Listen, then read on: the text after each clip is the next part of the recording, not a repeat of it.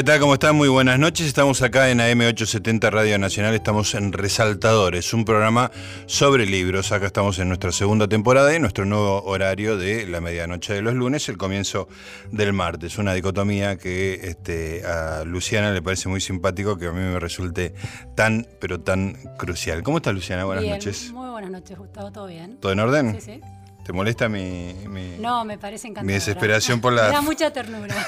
ternura? Sí, sí, sí. Me ves como balbuceando Claro, así. que, ese, que ese segundo Sí, indefinido. sí, que el programa empiece en un lugar.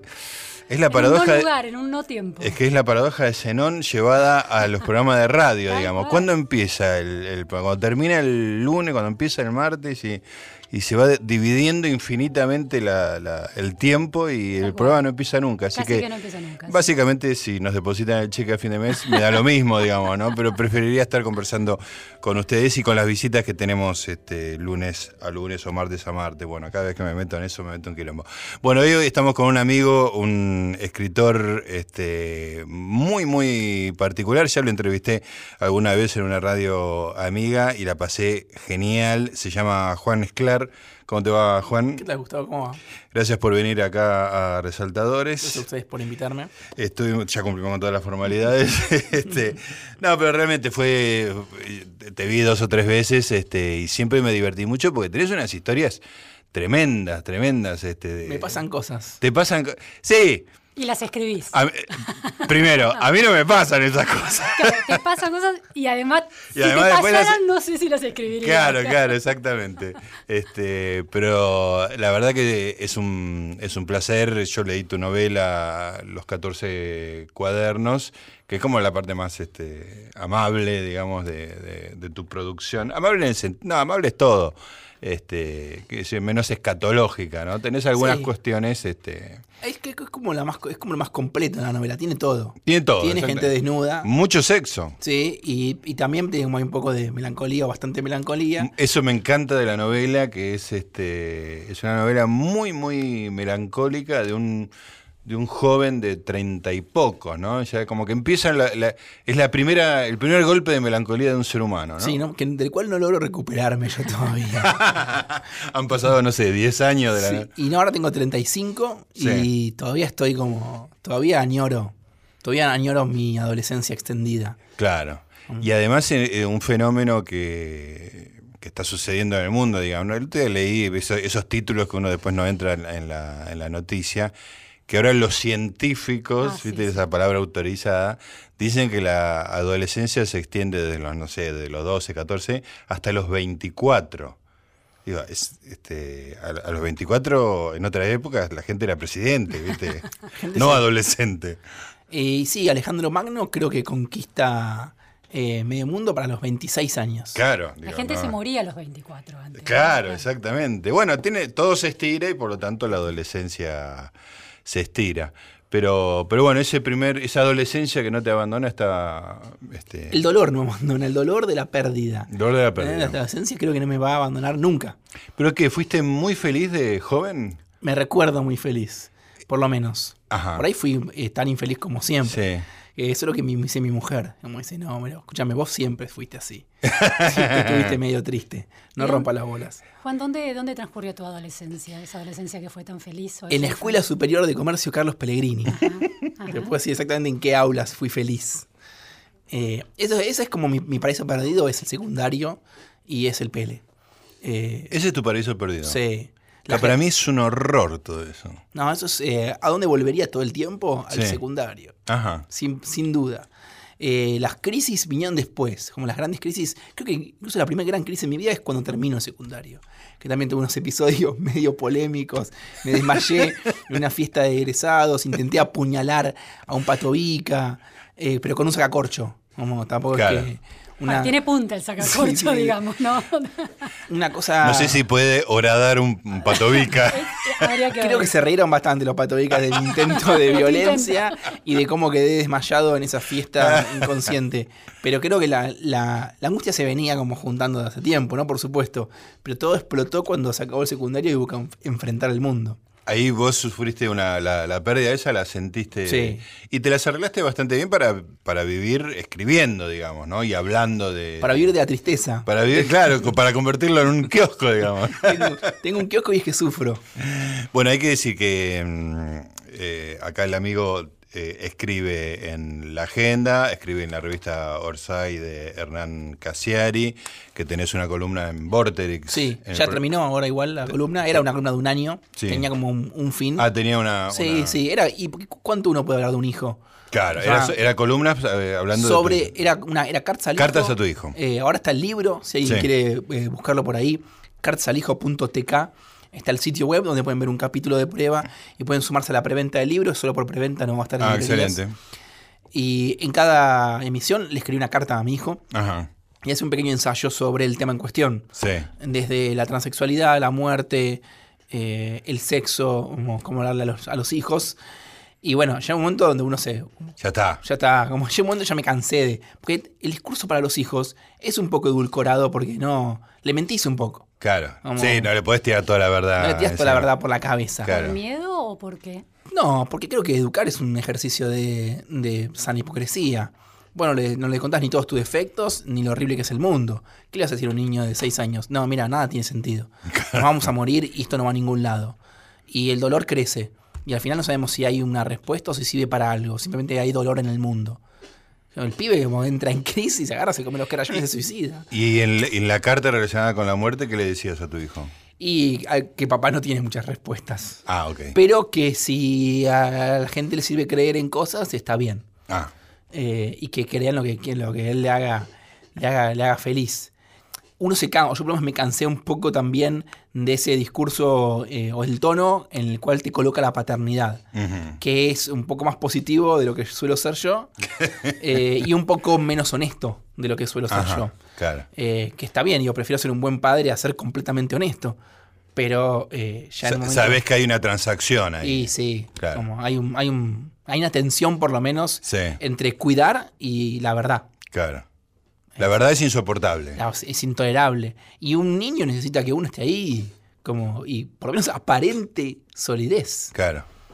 Y yo quiero decir, no, mira, tu papá es un cachivache. Vamos acá, hace lo que puede, se la banca.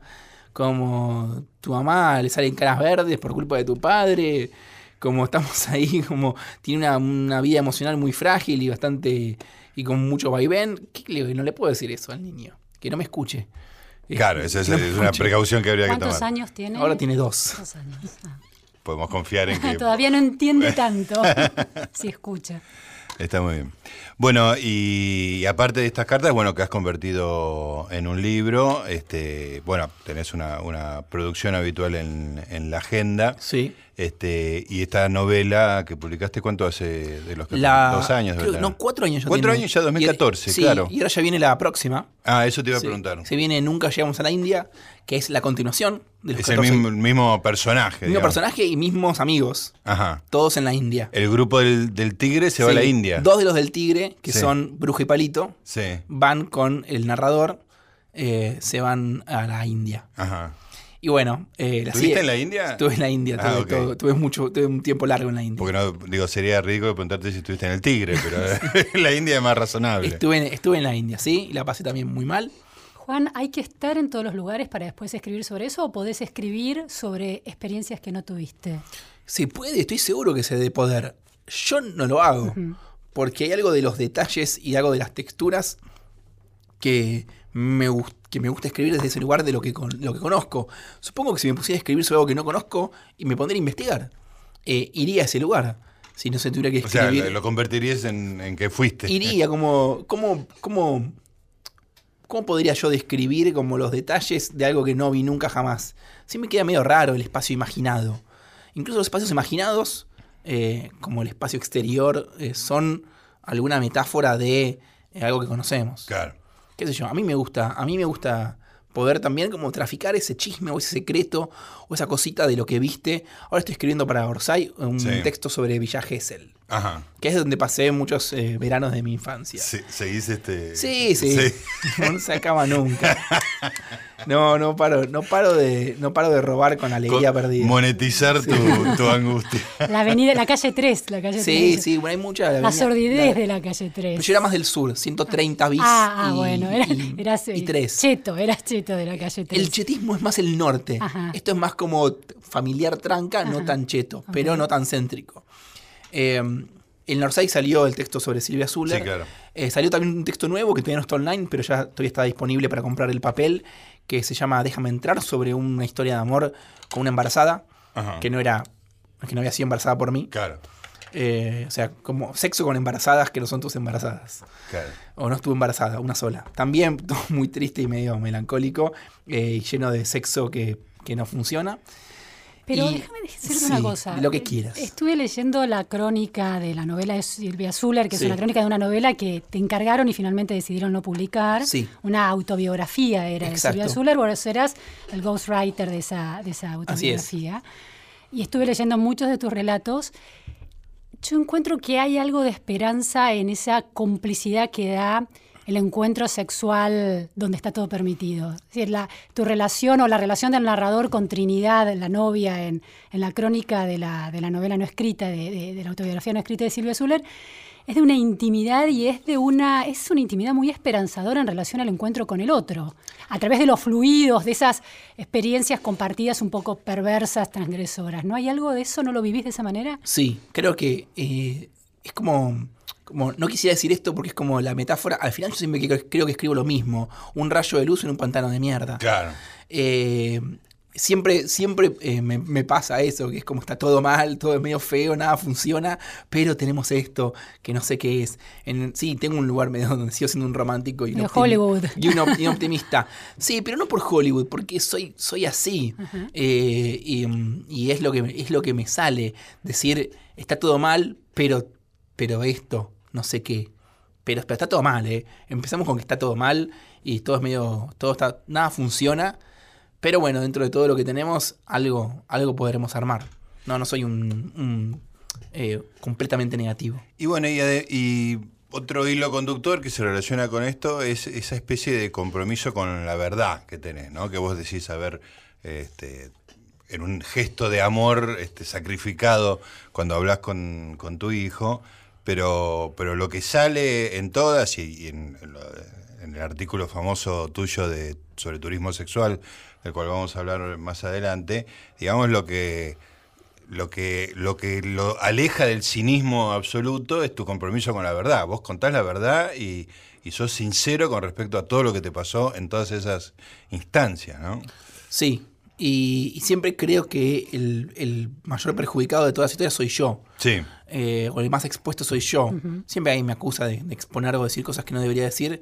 Pero bueno, eh, si el- la marca, el benchmark de la exposición soy yo y soy honesto, bueno, entonces eh, creo que está bien. Esto igual es una posición bastante discutible con respecto al arte. Pero sí creo que la honestidad, no sé si, no sé si me salva del cinismo, pero por lo menos me salva de la, de la no sé de qué me salva, espero que me salve de algo, de la, hipo- de- de la hipocresía. Sí, podría ser peor, digamos. Podría ser peor. Podría- además podría ser mentiroso. Además, además, podría estar, además podría estar mintiendo. Estamos hablando con Juan Esclar, autor de Los 14 cuadernos y de una gran producción muy interesante con la que vamos a hablar toda la noche.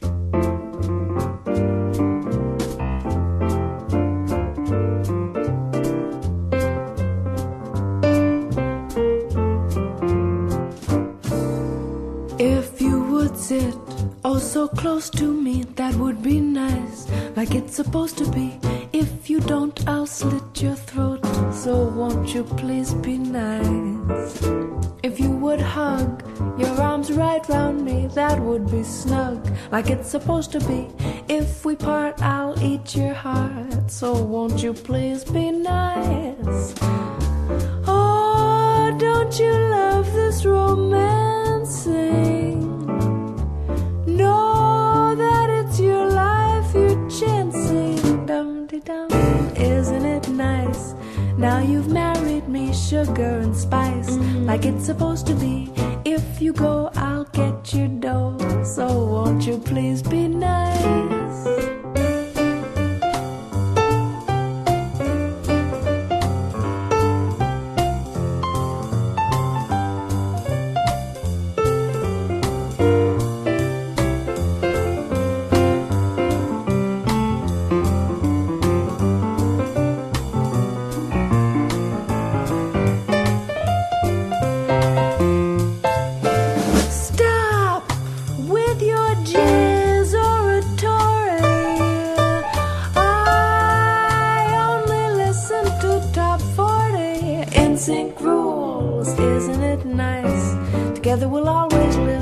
Vice. We'll vote conservative.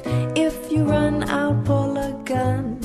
Give me head or you'll be dead. Salute the flag or I'll call you a fag. Oh, won't you please be nice?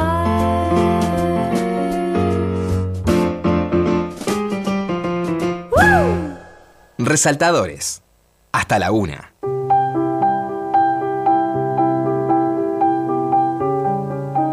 Seguimos en AM870 Radio Nacional, estamos en la radio de todos, estamos haciendo resaltadores con Luciana Vázquez, como hacemos todas las medianoches de los lunes, acá hablando siempre de libros. Hoy estamos con Juan Sklar, Sklar que era una palabra noruega que significa... Una palabra checa que significa vidriero. Checa, no sé por qué te Sklo es vidrio. Sí, vidriero. Sklo es vidrio y Sklar es vidriero.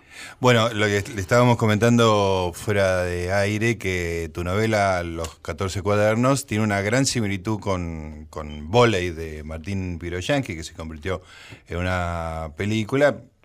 Todo el mundo te lo dijo y vos escribiste al respecto y me decías que encontraste más este, paralelos entre Piroyanqui Sí, además de que ya habíamos tenido eh, otros proyectos parecidos en el pasado, Ajá. hace poco mm, veo que estrenó una serie web que se llama El, El Galán de Venecia. Sí. La voy a ver a su estreno eh, en el, en el Shirgu, cerca de mi casa en San Telmo. Y cuando empiezo a ver, es una, una telenovela en joda, como es una telenovela venezolana, pero muy exagerada, Sí. filmada sobre un croma. Termino, agarro el celular y le muestro a Martín Piroyansky, le digo que yo había hecho una telenovela exagerada filmada sobre un croma con títeres para un programa que yo había hecho para Sí. Telefe que se llama ZTV. Ah, para ZTV, claro, Sí, me acuerdo. ZTV, yo, yo escribía sketch para infantiles y yo me mira y me dice como, boludo, ¿qué, qué, qué- qué está pasando? Es el tercer proyecto parecido. Y ahora está por estrenar una serie que se llama Parecido. Epa, Espero que esté hablando de mí. sería lo justo. Sería lo justo que esté hablando de mí. Eh, leí un guion de esa serie, era un- de- aparece como uno que le dice como, che, yo soy parecido a vos. Así que ahora la voy a ver y a ver qué, qué pasa. A ver si aparece ese. Sí, voy a escribir otra nota sobre esto. El juego de las siete diferencias se va a llamar Sí. la nota, algo así. De los 14 cuadernos a las 7 diferencias. Bueno, entonces, este.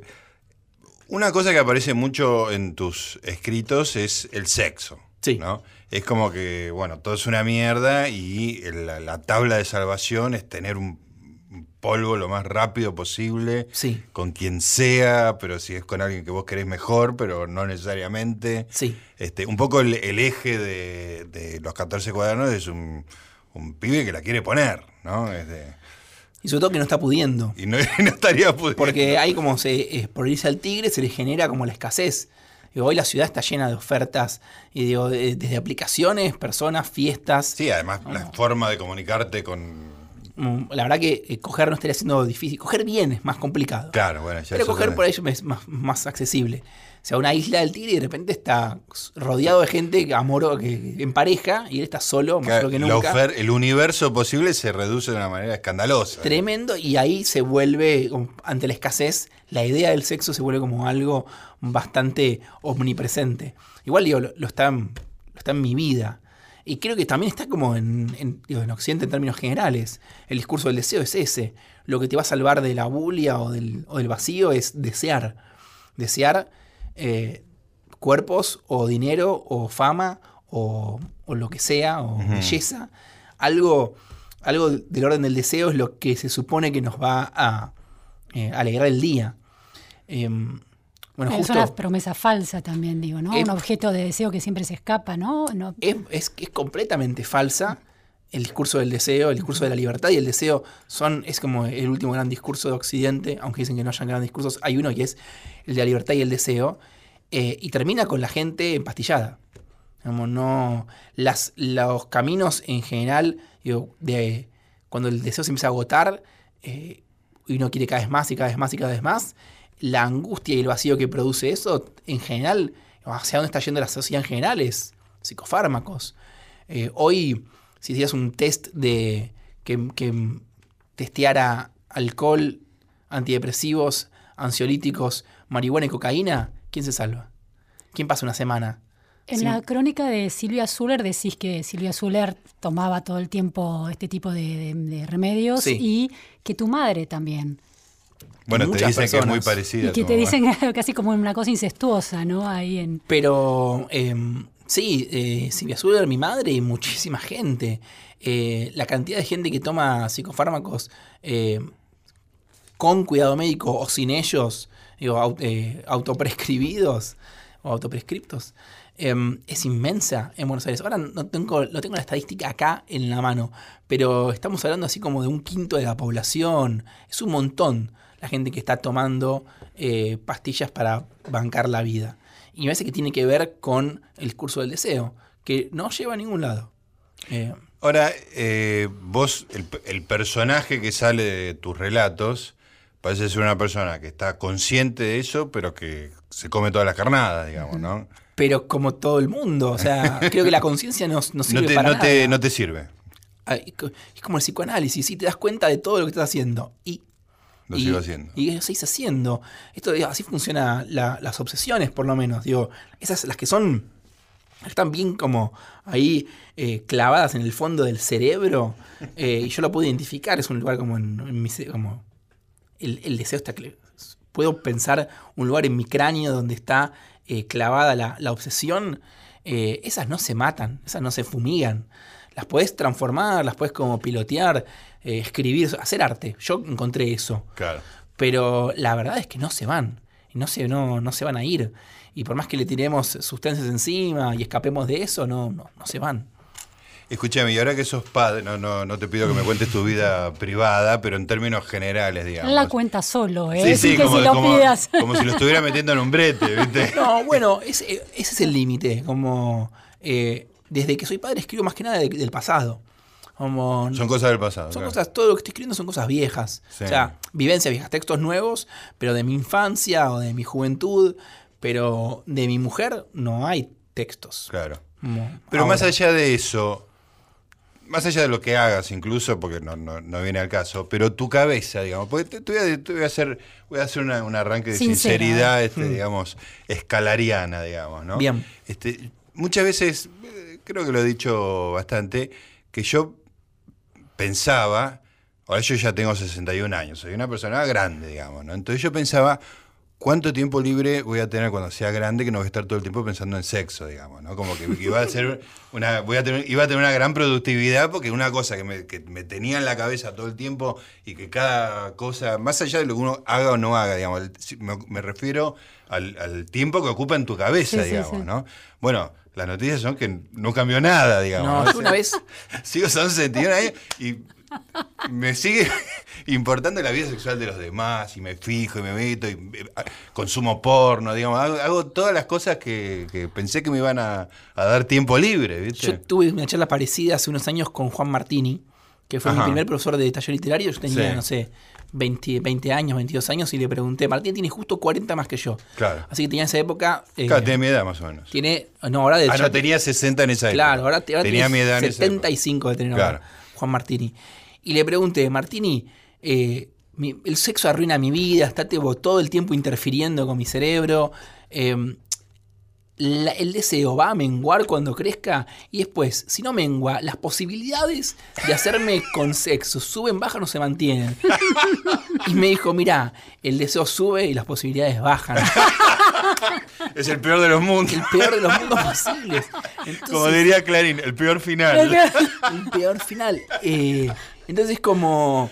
Además, el problema con el que tiene el discurso del deseo es que lo mejor quedó para atrás. Claro. Como cuando, o sea, eh, no es que bueno, y yo entonces yo cuando, cuando crezca y me jubile, tendré júbilo y seré alegre, y escribiré una novela sobre el siglo XIX. No, no vamos a estar igual que ahora, pero con menos recursos. Como Claro, es- pero aparte lo peor es que lo mejor quedó atrás, pero que cuando sucedía no tenías la conciencia de que era lo mejor. y no tenías las herramientas y no tenías No, la experiencia. Claro, claro. Entonces. Si hay una eh, distribución del ingreso muy muy desigual. Hay como una ventana de tiempo que debe ser de 28 a 32 años, que es entre que te diste cuenta cómo funciona la cosa, que todavía está más o menos la carne firmes y que no tuviste un hijo. Claro. Porque cuando te- te- tuviste un hijo, Sí, sí, ya todo eso ya no vas al club Yo no sé swinger. si con, en las mujeres es igual, ¿eh? Si esas No, es una- temporalidades funcionan igual en Esto las es mujeres. claramente una cuestión masculina. Es una cuestión masculina. Los Sí. tiempos, eh, los tiempos seguro que son. Y hay algo hormonal eh, durísimo con tener hijos que es como. eh, no, no voy a generalizar, eh, o conozco los, eh, los casos que me rodean. Hay, hay, una, hay una merma en el deseo o en la obsesión por el sexo muy fuerte cuando se tiene un hijo. Eh, no solo en el puerperio, después también. Vos decís en las mujeres las y no en el hombre. No, nosotros estamos. ah, Pero en las mujeres, pasada la década de 40, cuando los hijos son grandes, entran en otra faceta muy interesante. ¿Vuelve? Hay, un- algo muy interesante. Pero me parece que eso es, no sé, estoy improvisando, no sé, como que es algo nuevo, que es una posibilidad nueva que se abre para las mujeres. Nuevo en Porque la antes época, se decís, en la- retiraba, digamos. claro. Digo, estoy pensando en mi mamá, digamos. Sí, sí, ¿no? sí, sí, Este, sí.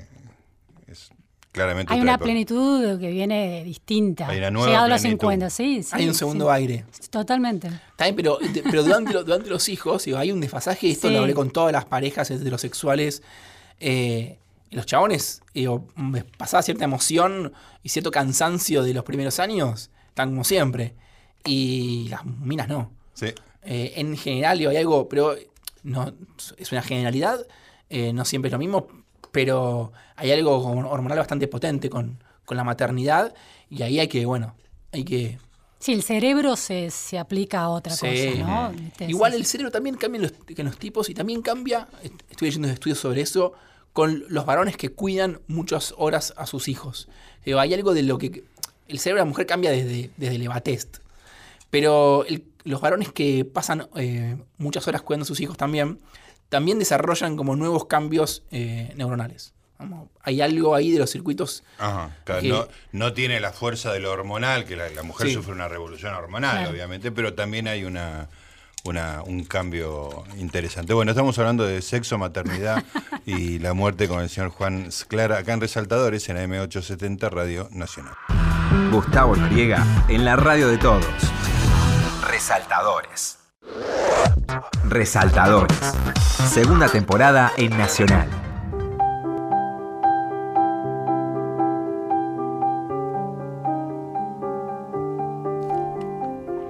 Muy bien, seguimos en Resaltadores, estamos en AM870 Radio Nacional, estamos con Luciana Vázquez, como todos los lunes a la noche, martes a la madrugada, hablando de libros. Estamos hablando con Juan Esclar, estamos hablando mucho de, la, de las nuevas sexualidades, está súper, súper interesante. Déjame volver un poquito al, al- al tema libros en general, este, como dijimos al principio, vos has logrado monetizar tus angustias a través de la, de la escritura, pero me gustaría saber un poco, eh, Juan Escal, como lector, no tanto Sí. como, como escritor, ¿cuándo, que, ¿cuándo empezaste a, a- a desarrollar la pasión por la, por la lectura? ¿Fue en el Pellegrini? No, fue en Villa Gesell. En Villa Gesell, mirá. Sí, porque en el verano no había tele.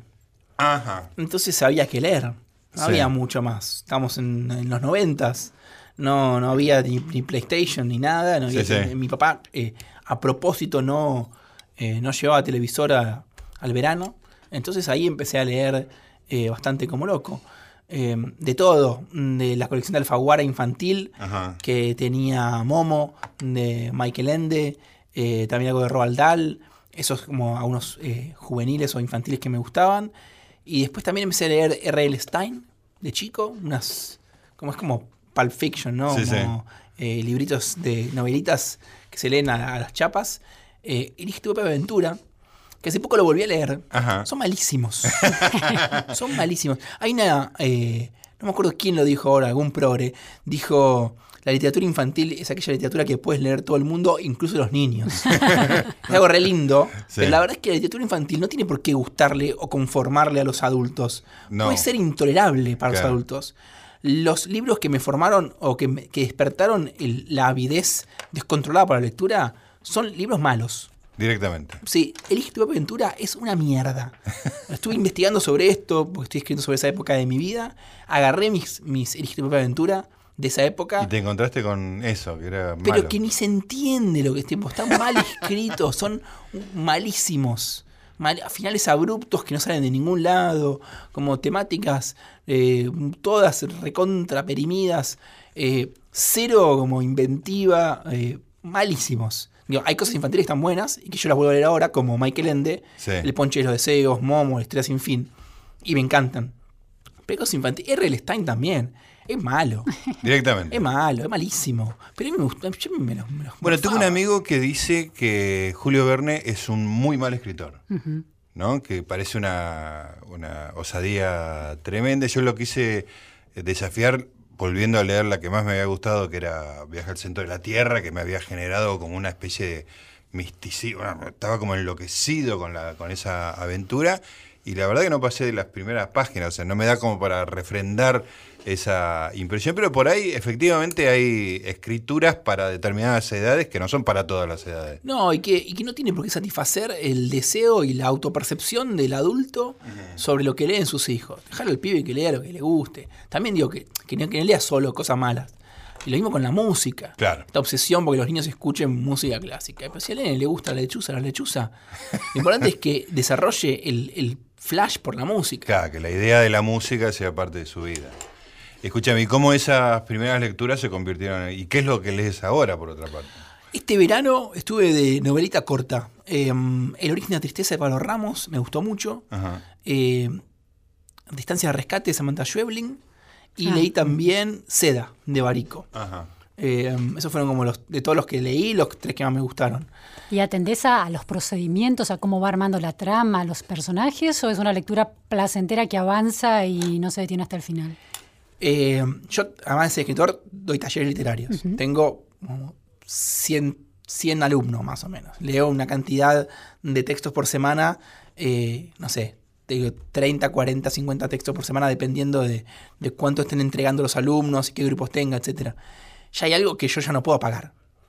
Eh, no es que puedo decir, bueno, me relajo y Sí, la sí. super gozo, eh, porque uno corrige con cierta algo automático. Igual si está eh, al tercer o cuarto como error, entre comillas, que le, que le pesco, entre comillas, a la novela, digo, bueno, me dejo de joder un poco y me dejo llevar más Sí. y lo acepto. Pero tengo que, me llevan unas páginas entender que no estoy leyendo a alguien que está esperando mi opinión. Estoy leyendo a alguien que, al que le importa tres pitos mi opinión. claro. Me acuerdo de mi papá. Mi papá era músico. Este, y el problema que tenía cuando había una fiesta que se escuchaba música de otra casa era que no podía parar de solfear. Era como que yo ni siquiera sé lo que es solfear, digamos, ¿no? Pero este, sí, yo sé hacer el mismo movimiento, pero era como que tenía que. O sea, la, la estructura de lo que estaba escuchando se le imponía ante cualquier otra cosa. El padre de un amigo es comerciante. Cada Sí. vez que va a un lugar, bueno, este el negocio está armado ahí, sirvieron tres platos y no sé qué trae el Sí, mozo, sí, no sí. sé qué. Empieza a sacar las cuentas de cada restaurante al que va a comer. Muy o sea, que hay interesante. cosas que se, que se imponen. Pero hay una esquema inversa que se puede hacer. A ver. Pero me lleva, me lleva como eso, unas páginas y decir, bueno, pero me lleva 20 páginas decir, eh, a- Ah, aflo- y apagarlo. claro. Sí, pero sí. se puede apagar. Se Es puede difícil, apagar. pero se puede apagar. ¿Y el salto a la escritura cuándo se da? Eh, lo, lector tengo muy claro porque fue una noche que no podía dormir en tercer año. eh, una profesora de lengua dijo una frase espantosa que es, la inteligencia es una responsabilidad. Y eso me llenó de culpa. O sea, ya me creí inteligente, ya es el problema número uno. Claro. Te sentiste interpelado, lo cual habla un poco de tu modestia. Raro, ya el nene arrancó mal, pero no podía dormir, me atormentó la frase de esta profesora de lengua y me tuve que levantar a escribir un cuento sobre un chico que no puede dormir, etcétera, etcétera. Eh, está guardado por ahí. Ajá. Eh, es un cuento, eh, la premisa es mejor que, la ejecución, que es un chico que decide hablar perfectamente. Entonces empieza a repasar todo lo que dice durante el día para no cometer ningún error. Se da cuenta que el día produce errores constantemente, entonces la solución es dejar de vivir. Ajá. Encerrarse y repasar todo lo que dijo. Sí. desde que nació hasta ahora para poder encontrar la manera perfecta de expresarse sin no cometer más Qué errores. genial. Como un Funes el memorioso, Sí, sí, pero te iba a de decir, lenguaje. muy Borges. Y es- entonces empieza, bueno, también digo, mis comienzos literarios son siempre, ah, son siempre, fueron bastante como imitadores. Claro. Porque el colegio, no sé cómo será ahora, pero en esa época estaba, machacaba mucho con Borges. Claro. Y, y era la imitación de Borges. Es Bueno, igual el colegio, nunca cambia. Nunca cambió, ¿no? bueno, y el pibe al final eh, deja de vivir y empieza a escribir una especie de manual para expresarse perfectamente. Un manual de estilo. Un manual de estilo de la expresión completa y absoluta. Y después, eh, ya hasta ahí llegué. Si a alguien se le ocurre un final, me manda un mail. buena- Muy buena historia. Bueno, y, y empezaste a escribir y, y ¿qué pasó, digamos? Porque, Y después dejé de escribir en un momento. Ajá. Porque me puse a escribir, me, me dediqué bastante a eso, empecé a hacer talleres y le dedicaba como eh, estaba decidido a escribir y dije, bueno, ¿Tus quiero... padres nada que ver con la escritura? ¿Qué mi- hacían? no, mi papá eh, en el si- sistema financiero, mi madre ama de casa, ex empleada pública. No, nada que ver con el arte. Y dije, bueno, quiero vivir de escribir. ¿Cómo puedo hacer para que me paguen por esto? Y ahí me puse a estudiar guion. Entonces me transformé en guionista. Y me olvidé de la, de la literatura por va- varios años. Creo que pasaron unos 7, 8 años sin escribir literatura. Y, y diciendo como yo escribo solo si me pagan. Yo trabajo de esto. Y bueno, ahí vino la tele, Telefe, los, los títeres, etcétera. Y después una novia me dejó. Ah, empezó la, empezó la Ahí melancolía. hay temas, ahí hay Sí, temas, claro. Y ahí vino como una especie de derrumbe eh, tremendo, con, con compulsiones, con obsesiones, con, como, con un montón de problemas, donde también me dijeron, bueno, te vamos a medicar. Eh, llegó un momento donde ya mi psicoanalista dijo, bueno, esto se está pasando de castaño oscuro, vamos a... Es tu momento que ya es un psiquiatra y te, alguien te, te pare químicamente. Eh, y dije que no, y esa, todo eso que me estaba destruyendo, porque por suerte nunca generé demasiado quilombo a mi alrededor, salvo algunas incomodidades como tocar el timbre a mi exnovia a las 3 de la mañana. Pobre, ella bastante buena me atendía y me decía, pero vos no querés estar conmigo, vos me dejaste. Como... yo- recién yo dije que ella me dejó. Sí. Bueno, no me dejó. Yo la había dejado y, genial. y después se buscó a otro. Y ahí fue que, Y ahí por te sentiste dejado. por ahí, me, ahí me vino el mundo abajo y me decía, pero boludo, vos no querés estar conmigo, ¿por qué sufrís? Y ahí también cuando empecé a ver que no tenía tanto que ver con el mundo real, sino con el mundo de las representaciones o de las ideas o de lo que... Como medio con un giro kantiano, como está dentro del cerebro el problema. No, está, en- no, es el, no es el mundo quien te angustia. O la estructura del deseo, ¿no? Que se te escapa. Que, o sea, el, el mundo, no hay manera de que el mundo responda a tu felicidad. Claro. Entonces, y la manera de interactuar con esas cosas, como esas. eh, a, la, a la mujer que se mete en mi cerebro, yo le llamo la mujer montaña. Esto es medio de loco. Pero, como. Porque es. Puede tener la cara de una persona real, pero sé que no es una persona real. Porque después voy, consigo. La, me ha pasado de conseguir como el amor de esa persona. Claro. Y decir, no, no era esto. No tiene nada que ver. Y la única manera de dialogar con ese personaje que está en el cerebro para mí es escribiendo. Como yo puedo sosegar ese deseo infinito escribiendo. Como, no con el mundo. Eh, con el mundo eh, calmo otras cosas. Pero hay algo de eso que siempre falta que para mí solo se cubre con, con... Son símbolos y se le responde con símbolos. Fin. El mundo no tiene nada que ver. Y es mucho más plena esa conversación mental que la conversación con el mundo. son plenitudes diferentes, pero sí, hay una, una completud, hay algo de lo que, de la capacidad de tocar el cuerpo, de tocar como el cerebro entero, que solo lo puede hacer eh, eso, eso simbólico. No sé si, sí, es más pleno, es más, eh, es más intenso, llega más adentro, porque estás haciendo hablar a tus propios muñecos ahí adentro, que pobre, la persona real nunca va a ocupar el lugar del muñeco completo. Solo el personaje que vos vas moldeando a partir de tu deseo de, de hablar con ese personaje entra completamente en el molde. ¿Se entendió? Sí, perfectamente. Juan Esclar en Resaltadores acá en AM870, Radio Nacional.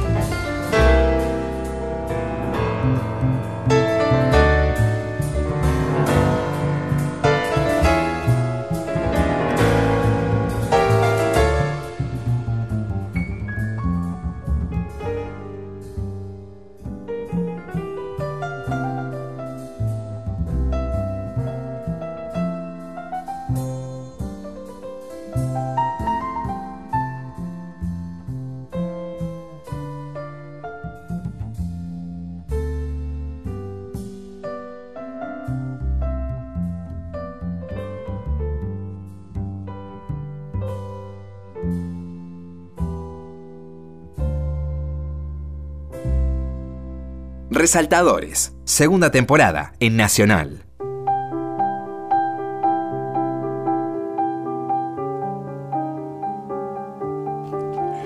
Bien, llegamos al último bloque. Estamos haciendo resaltadores en esta segunda temporada, siempre con Luciana Vázquez, acá Gustavo Noriega. Nos acompaña Santiago Pfeiffer en la producción. Opera hoy Diego Rodríguez. Todos, muchas gracias por la participación. Y hoy lo tenemos como invitado a Juan Esclar, que está su nueva novela que tiene que ver con los personajes de los algunos personajes de los 14 cuadernos en la India y que se llamaba, que no me acuerdo, Nunca llegamos a la India. Nunca llegamos a la India. Y este, es un spoiler, de- el título es un spoiler, es, ir a la India y no llegar o No, no, no. La novela arranca con Llegué a la India. Ah, ok, ok. Arranca en el aeropuerto de Nueva Delhi. Ah, perfecto, perfecto. Escúchame, ¿y, y cómo es tu proceso de práctico de, de escritura, digamos? ¿Tenés un eh, estudio, tenés horario? ¿Cómo, cómo es? No, depende la, la estación del año, depende el momento, depende el texto. Eh, pero, no sé, ahora, por ejemplo, estoy escribiendo para Rosai. eh, escribo eh, dos o tres horas por día, en algún momento del día. Puede ser la noche, puede ser la mañana. No tengo mucha historia, como mientras me pueda sentar y no haya gente salt- saltándome en la cabeza, específicamente mi hijo. Eh, en general también escribo a mano. Ah, Eso sí, mo- es que- No computadora, escribo a- eh, la primera versión de todo a mano sí. y después lo paso. Y después lo imprimo y lo vuelvo a pasar. Que no es lo mismo que corregir en la, en la pantalla, sino que lo imprimo, Lo volvés a, a- lo tipeo entero.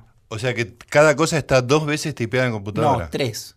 O sea, está la es- escrita, Claro, tipeada dos veces en computadora y una mano. Sí. Y después una, dos y es la última novela tiene tres tipeadas. Como tres veces toqué las teclitas Dios. y hay veces momentos donde escribo lo mismo, no corrijo nada. Simplemente vuelvo a escribir. ¿Y eh, qué te da, qué te reasegura el hecho de volver a escribirlo y no tomar el archivo anterior que un perezoso como yo haría? No es lo mismo leer que pasártelo por los dedos. Ajá, es, No, es no. una nueva lectura. Sí, es una, es, es una lectura más. De, de una manera que no es lo mismo leer papel que leer la, la Sí, pantalla. claro. Sí, sí. Bueno, volver a tipear es como. Son. Tienen como índices de. mm, de rechazo más altos. Claro. Como. Van. Sos más exigente. Si, no escribes una mierda. No, no, no tipeas de Si no está bueno, no te bancas tipearlo otra vez. Claro. hay la- hay un, un nuevo este, ejercicio de incomodidad. Si sí. una frase está mal construida, Sí, si la escribiste va a molestar Si vas y más. decís, tipo, esto no, no, esto no lo tipeo, tanto no te gusta. Claro, Si no te, si no te vuelve loco, no te, no, no- yo por lo menos no tolero escribirlo otra vez. claro. Y así, bueno, así escribo muy lento. Y en ese proceso eh, modificás, digamos, ¿no? Porque sentís que hay Mm. Algo que obvio. está mal. Porque también entran como. entran más ideas. Eh, también es un buen método para, para principiantes o para alguien que está medio perdido. No sabes qué escribir, agarrar un cuento de otro y empezar a tipearlo. Qué bueno. Vas a, vas a empezar a, a meterle. Algo propio. Sí. Juan, vos sabés que mm, me preguntaba cuando leía tus cosas, em, que la primera impresión es que no hay, que hay como una especie de relación muy referencial del lenguaje, que vos, vos a lo mejor eso viene de- de- de- del, cara- del hecho de ser guionista, vos vas relatando, me bajé, fui, vine, acciones muy puntuales. Y, cuando hablas de sexo hay una decisión de, transparentar con enorme franqueza el juego de esos fluidos, humores que entran en juego en, la escena sexual. Y la impresión que uno tiene como lector es que no hay decisiones, no hay metáfora. ¿sí? Es que hay un lenguaje que se pretende transparente, que está contando los hechos, contando la experiencia lo más cercana posible, lo más borrado posible el estilo. Ahora, cuando leía en la crónica de Zuller, me encontré con unas metáforas, unas comparaciones que me parecieron buenísimas en un parrafito cuando le das el cuaderno para que ella dibuje. Lo, lo voy a leer porque te quiero hacer una pregunta. Le doy mi cuaderno rojo y una lapicera. En la última página, Silvia se pone a dibujar una casita con árboles, una cerca, flores, un caminito, una chimenea, un sol y un lago con patos. Los elementos son idílicos, pero la ejecución es macabra. El trazo tiembla. Los patos parecen flechas, la cerca un conjunto de lápidas, las flores, niños enterrados tratando de escapar de la tierra que se los traga. El sol, aunque sonríe, está ausente, como si hubiera tomado ribotril. Me pareció Es buenísima sí, sí, la sí, descripción y me pareció que por primera vez encontraba un lenguaje que se desplaza hacia la comparación, porque siempre es crudeza, líquidos. Este, la- la- los flujos, este, el, el- el poema este de, de- de Las hacerle instrucciones. las instrucciones de cómo hacer un orto, creo que se llama. ¿cómo se llama? Sí. Este, y acá era por primera vez esta cosa de remitirlo a otro plano, ¿no? Aunque sea un poco macabro. Entonces, como tus textos son, uno diría a veces pornográficos, Sí, no eróticos, sino pornográficos, ¿cómo, ¿cómo tomás las decisiones de lenguaje? ¿Cómo a la hora de escribir, por qué no te vas por la metáfora y vas ahí? ¿Cómo funciona eso en tu cabeza? Primero voy a hacer una, una pequeña objeción. A veces eh, ciertos tonos eh, son tan fuertes que eh, no le permiten al lector eh, ver que hay ciertas cosas. El poema que vos mencionás sobre instrucciones para hacer un culo, Un culo. Decía, en un momento se refiere a el clítoris y dice acariciar el sashimi. Ah, sí, sí, totalmente, sí, tenés razón. Entonces está ese lenguaje. Lo que pasa es que, claro, estoy hablando de, de- estoy hablando de un sashimi, de, de un clítoris y digo sashimi, y por ahí es como no, no permite ver que ese trabajo con el lenguaje a veces está. Eh, no quiere decir que. eh, igual eh, acepto que no, no está plagado de eso. Sí, sí. Que no soy Becker. como- No, pero yo creo, porque mi, mi sospecha es que siempre está. Es decir, que, Ah. que siempre hay un artefacto, aunque aparenta no estarlo. Es decir, que siempre hay un artefacto muy construido de decisiones de lenguaje, aunque la apariencia es que hay una franqueza, en el que hay una transparencia absoluta entre la realidad representada y, y lo que se y, y- y el lector, digamos, ¿no? Ah, sí. Bueno, yo. Entonces estamos de acuerdo. Estamos de acuerdo, Sí. pero es distinta, es otro tipo de decisión. Es una decisión, pero que trabaja para mí con otro nivel de percepción. Que esto, digo, en el cine es, en el cine y y en el guion es todavía más eh, evidente, porque el guionista, cuando trabaja con subtexto, está tratando de colocarle imágenes al director en la cabeza o sugerir un mundo que vos no le dirigís la película desde el guion al, al director. No le pones cómo va la cámara y no le decís cómo están las luces y no le decís qué cara pone el actor. Te limitas a, a describir acciones y que esas acciones de alguna manera transmitan una, una emoción, un color, una metáfora o lo que sea. Entonces, que no, que no esté en la textualidad eh, no quiere decir que no esté. Digo, para mí, lo, la metáfora funciona porque está, digo, metáforos, está haciendo más, está más allá de lo que se dice. eh, es algo que no está en la página. Pero, pero todo el arte es eso. El arte nunca es la textualidad, nunca es la materialidad, es lo que esa materialidad genera. Y no sé si Déjame, déjame decir una cosa también. Eh, pensaba en la pornografía, ¿no? En, en la pornografía Sí. visual, ¿no? La Sí. pornografía que uno ve, que siempre le falta algo, porque es tan literal que no tiene ningún tipo No, pero no de. estoy de acuerdo en eso. Ah, bueno, a mí, bueno, pero, pero déjame, la idea para mí es cuando uno ve pornografía. ¿Qué pornograf- pornografía? Bueno, pornografía esa de primer plano, que ves sexo, que, que ves todo, Sí. pero que no te comunica nada de alguna No manera. te comunica nada a vos. Bueno, Es está bien, estoy haciendo una lectura personal. pero digo, cuando, cuando yo leo tus textos, está esa cosa muy pornográfica, pero sin embargo hay una hay otra cosa. Pero es que no es un sin embargo. Esta es pornografía pensada también para vos. Como esta es pornografía para que eh, no solo lo disfruten eh, pibes de 18 años, que son los pibes a los cuales esa pornografía, en el cual se está viendo el primerísimo primer plano de la vagina y del pene y el cream pie, se les está transmitiendo otra cosa, como ideas sobre la potencia, sobre todo ideas sobre la potencia. Lo que estás viendo es como eh, ideas sobre la entrega femenina, o sea, la Sobre la pornografía. sumisión, sobre la sobre- su- to- ese subtexto, esa pornografía que decís que no tiene subtexto, tiene otro subtexto que a vos no te gusta o no te interesa. Claro. Por suerte ahora hay nueva pornografía, se metieron muchas mujeres a dirigir. eh, a, mí, la, a mí la pornografía que más me gusta es la pornografía para lesbianas. Como, hay, de hecho, un producto, esto es casi un chivo, que se llama Strapless Dildo. Son unos, es, un, es como una, cintu- Consolador. una cinturón, sí, un- es una cinturonga, pero sin cinturón. Como es una, es una especie de eh, pene de plástico que se coloca una mujer en la vagina para poder penetrar a otra mujer. Sí. Está perfectamente como apuntado Como si fuera una prótesis. Claro. Eh, pero sin, eh, sin, cinto, sin- Claro, sin claro. cinturones. Sí, sí, sí. Eh, funciona como una especie, como una especie de medivacha, está muy bueno. Pero el punto es que la campaña publicitaria fue hicieron pornografía. Hicieron cortos, publici- eh, cort- eh, cortos pornográficos con mujeres haciendo esto. Claro. Son muy como llamativamente artísticos, como sin decorado, por ejemplo. eh, y es, eh, está apuntado al público de mujeres homosexuales de cierto poder adquisitivo. Y a mí me encanta. Y es pornografía. Y por ahí lo que tenés que buscar es la pornografía que tenga ese subtexto o que tenga esa metáfora que no encontrás en el chabón que llega de la carnicería y dice, hola, traje tu morcilla. y, bueno, a mí también dejó de interesarme un poco esa pornografía y me gustan otras. Eh, pero yo no, no pondría eh, erótico a pornográfico. Como, lo que pasa es que en general mucha gente encontró la pornografía clásica no erotizante.